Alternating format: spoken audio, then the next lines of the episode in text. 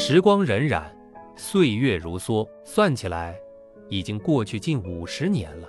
可是，那个美丽的画面时常闪现在我的眼前，画面里的谆谆教诲，更是时常回响在我的耳畔。那个画面，就是我读初中和高中时的学校生活的画面。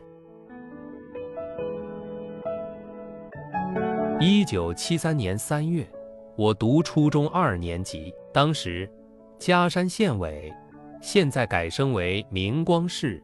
有个要求，为了合理的利用地方的教育资源，把教育条件薄弱的公社里的中学进行合并。因此，我们附近的福山公社里的中学就合并到了我们柳巷公社里的柳巷中学了。不光学生合并过来了，老师也合并过来了。这时候，合并过来的杨老师就安排担任我们初二一班的班主任。杨老师名叫杨义木，是位男教师，皮肤很白净，中等个儿，就是近视眼，而且近视的程度很大。那个时候，可能是人们还不习惯佩戴近视眼镜，或者是人们手边比较紧，买不起近视眼镜罢。我们的杨老师虽然近视程度比较大，就从来不戴近视眼镜，所以他写教案。或是课堂上讲课时看教材，都是眼睛贴近书面。不过，虽然眼睛近视程度比较大，但是他不管是写教案，还是在黑板上书写粉笔字，都是工工整整的，而且钢笔字和粉笔字都是非常有体式的。他的讲课有一个特点，只要课堂上有一点声响，他就立刻停下来。查明情况，再接着讲课。他经常说，在课堂上，每个同学听课和讨论的权利都是相等的，任何同学都不能干扰别的同学听课和讨论，不能干扰别的同学的学习。有一次，一个男同学自己不听课，还在纸上画了一个老鳖。并写上同桌女同学的名字，贴在他的后挂金子上。后面的同学忍不住的笑。那位女同学发现后，红着脸举手报告杨老师。杨老师立刻停下讲课，来到那位男同学课桌前，很严肃地说：“你耽误了自己的学习时间，还影响同学们的学习，这样做，你觉得有意义吗？”那位男同学红着脸。低下了头，课堂上又恢复了安静。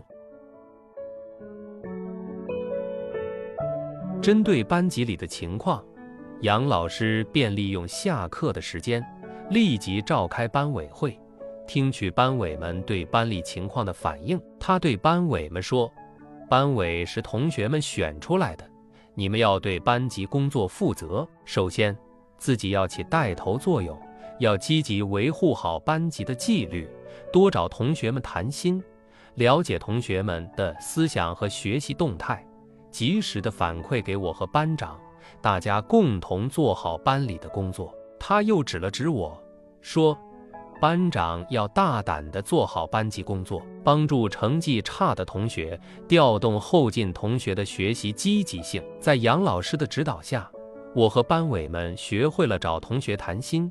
学会了帮助成绩差的同学补课，学会了鼓励后进同学的争取上进。这样，我和班委在班级里很受同学们的尊重，说话也很有威信。学生时代，大家都很单纯。那次，班级里因为打篮球的事情闹起了矛盾，十几个同学自然的分成了两组，互相指责。还差点起了冲突。我作为班长，理当要关心这件事情，要处理好这件事情。可是，我找他们谈心说理的时候，他们双方各执一词，互不接受对方的意见。我实在感到为难，于是我去向杨老师请辞班长职务。杨老师没有同意，也没有批评我。他告诉我：“你放学后把他们两队都找到一起。”让他们互相说说事情的起因和经过，再让他们从起因到经过谈谈各自正确的和错误的地方。你主持公正，把他们正确的地方加以肯定，把他们错误的地方引导他们互相包容和谅解。都是同学，又不是敌对势力。看看他们怎么说。我按照杨老师的指点去做了，果真，他们双方都得到了包容和谅解。我心里想，老师教给我的工作方法真管用啊！从此，我就学会了做工作了。直到我退休，我都忘不了那次老师的指导。到了初中三年级。春季开学的时候，学校按照教育部门的规定，每个学生收两块钱书本费和一块钱学杂费。当时，我们班级就有三个同学交不起三块钱，所以开学后三四天都没来报道。杨老师一打听，知道这情况，他就利用三个下午放学后的时间，步行跑到这三个同学家，家访了情况。并承诺他们的费用由杨老师负担。说起来好像有点惊人，三块钱的数字，今天看起来很不显眼。可是，在那时候，一个鸡蛋才卖五分钱，一本教科书三四角钱。杨老师当时的工资每月九块钱，就这。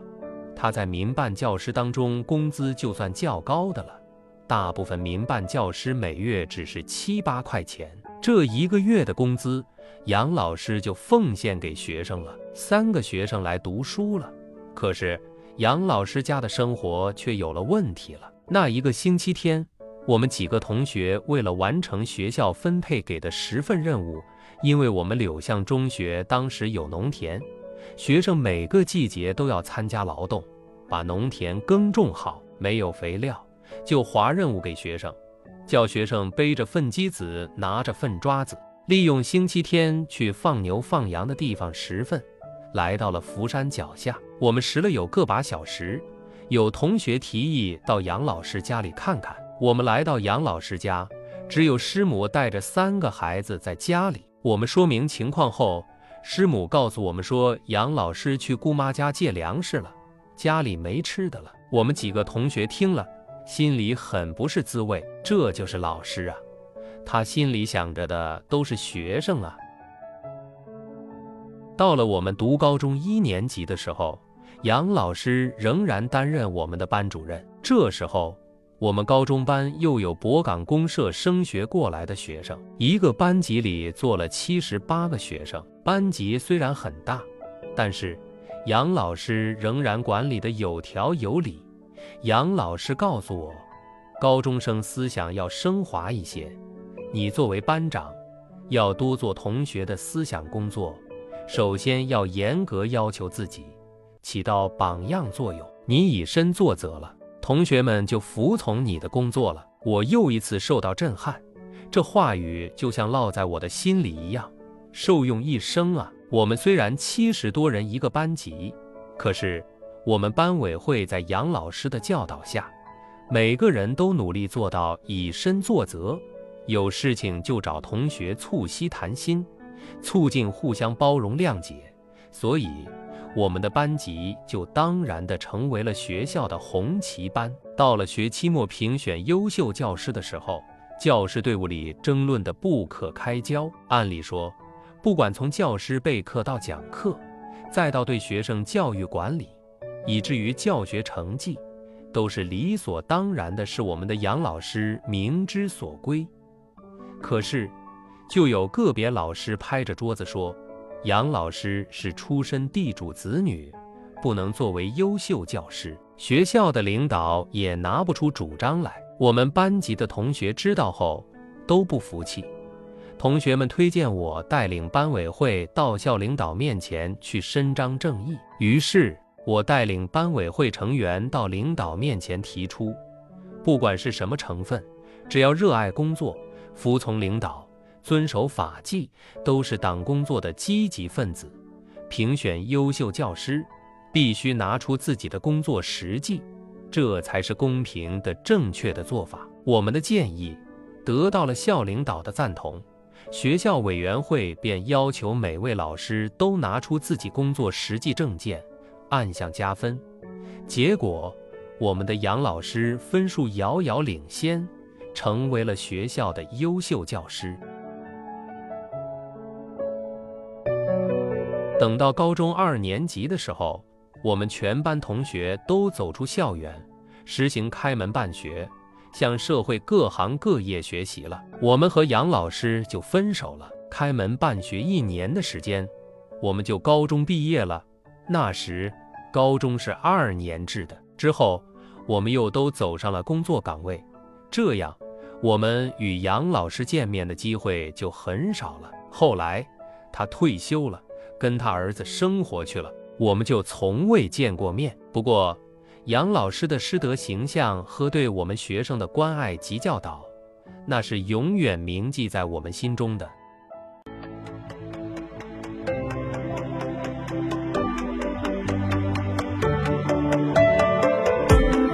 李世金，我的老师杨义木，分享完了。